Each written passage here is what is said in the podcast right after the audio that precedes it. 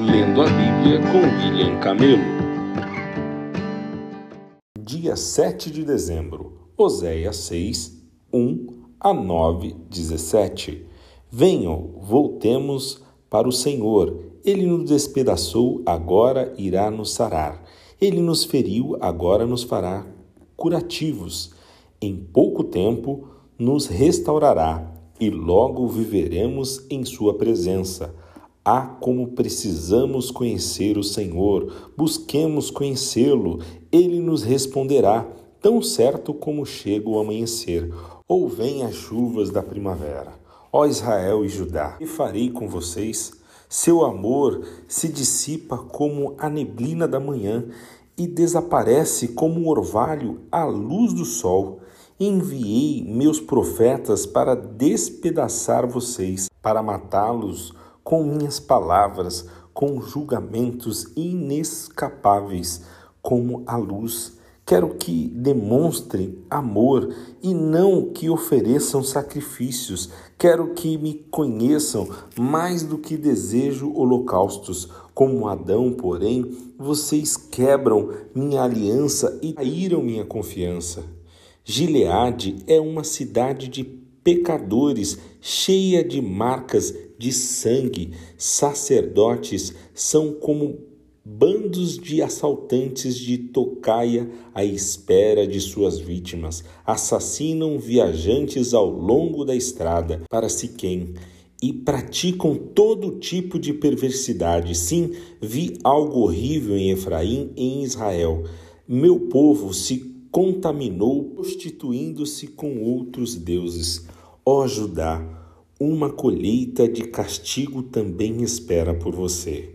Embora eu quisesse restaurar a situação de meu povo, desejo curar Israel, mas seus pecados são grandes demais. Samaria está cheia de mentirosos. Há ladrões do lado de dentro, e bandidos do lado de fora. Seu povo não percebe que eu os observo, está cercado por seus atos pecaminosos, e eu vejo todos eles. Com suas maldades divertem o rei e os príncipes riem de suas mentiras. São todos adúlteros, sempre ardendo de paixão. São como o forno mantido quente, enquanto o padeiro bate a massa. No dia da festa do rei, os príncipes se embebedam com vinho e dão as mãos aos zombadores. Seu coração é como um forno que arde com intriga. A trama queima a noite toda e pela manhã irrompe em chamas abrasadoras.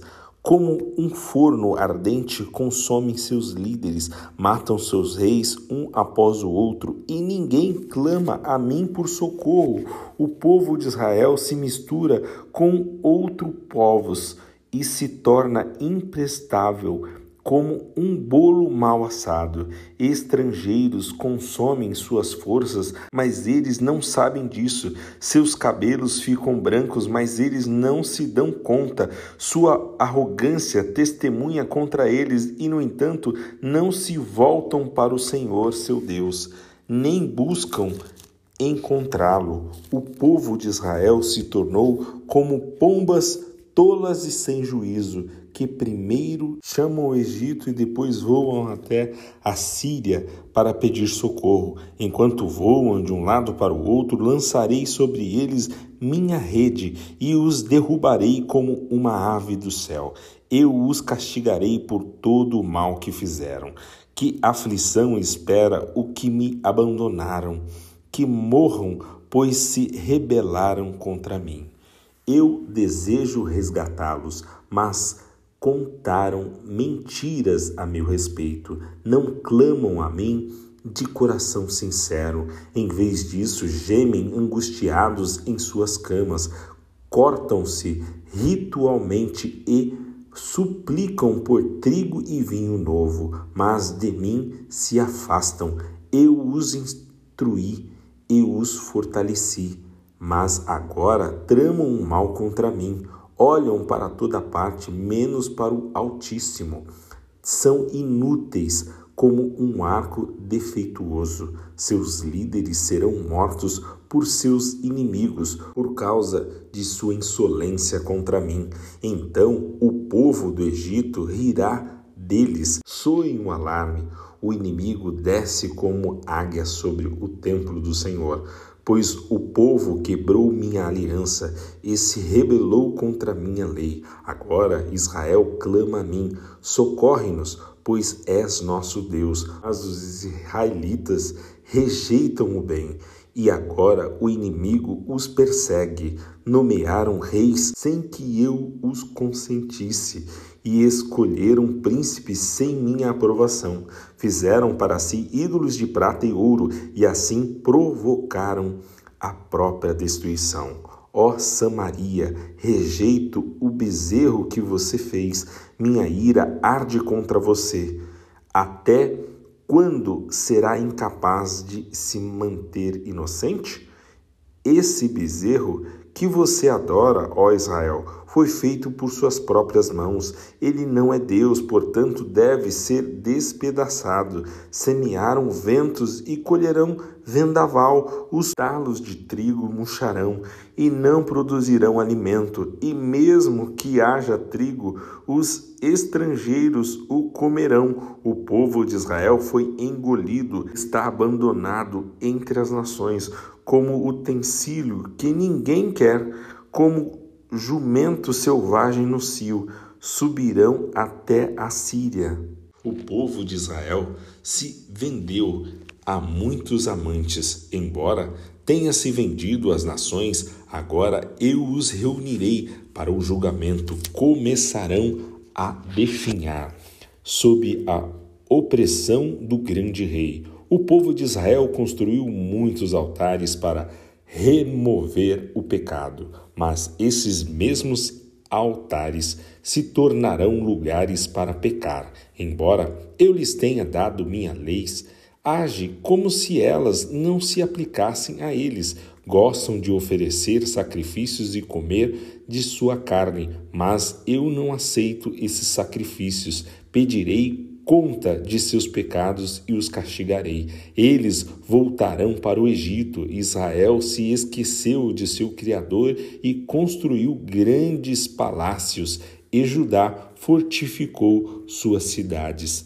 Por isso, enviarei fogo sobre suas cidades e queimarei suas fortalezas. Ó povo de Israel, não se alegre como as outras nações, pois vocês foram infiéis a seu Deus e se venderam como prostitutas ao adorar outros deuses em toda eira de cereal. Agora suas colheitas não bastarão para alimentá-los. Não haverá uvas para fazer vinho novo. Vocês não permanecerão na terra do Senhor. Em vez disso, voltarão para o Egito e na Assíria comerão alimentos impuros. Ali não apresentarão ofertas de vinho ao Senhor. Seus sacrifícios não o agradarão. Serão impuros como o alimento tocado por uma pessoa de luto. Todos que apresentarem esses sacrifícios se contaminarão.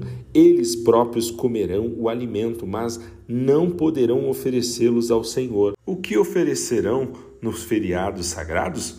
Como celebrarão as festas do Senhor, mesmo que escapem da destruição nas mãos da Síria? O Egito os conquistará e Mefins os sepultará. A urtiga cobrirá seus tesouros de prata e espinhos invadirão as ruínas de suas casas. Chegou o tempo do castigo de Israel, o dia do acerto de contas. Sim, Israel se dará conta disso por causa de seu grande pecado e sua hostilidade. Vocês dizem: os profetas enlouqueceram e os homens inspirados não passam de tolos. O profeta é um vigia sobre Israel para meu Deus, mas por onde vai encontra armadilhas, até no templo de Deus enfrenta hostilidade. Meu povo faz coisas depravadas, como em Gibeá, muito tempo atrás. Deus não esquecerá, certamente os castigará por seus pecados. Quando encontrei você, Israel, foi como encontrar uva no deserto. Quando vi seus antepassados, foi como ver os primeiros figos maduros, mas eles me abandonaram por causa de Baal-Beor e se entregaram à vergonhosa idolatria. Logo se tornaram tão repugnantes quanto o ídolo que adoravam. A glória de Israel fugirá como uma ave, pois não lhes nascerão filhos, não crescerão no ventre, nem sequer serão concebidos. Ainda que alguns de seus filhos cheguem a crescer, eu os tomarei de vocês. Será um dia terrível quando eu me afastar e os deixar sozinhos. Vi Israel se tornar bela como Tiro. Agora, porém, entregará seus filhos para o massacre. Ó Senhor, o que devo pedir para o teu povo? Pedirei ventres que não deem a luz e seios que não deem leite. Toda a perversidade deles começou Gilcal. Ali comecei a odiá-los. Eu os expulsarei de minha terra por causa de suas maldades. Não os amarei mais, porque todos os seus líderes são rebeldes. O povo de Israel está ferido, suas raízes secarão, e eles não darão mais frutos. E se derem à luz, eu matarei seus filhos queridos. Meu Deus rejeitará os israelitas, pois não lhe obedecem. Andarão sem rumo, errantes entre as nações. 3 João 1, 1 a 15. Eu, o presbítero, escrevo a Gaio, meu amigo querido, a quem amo na verdade.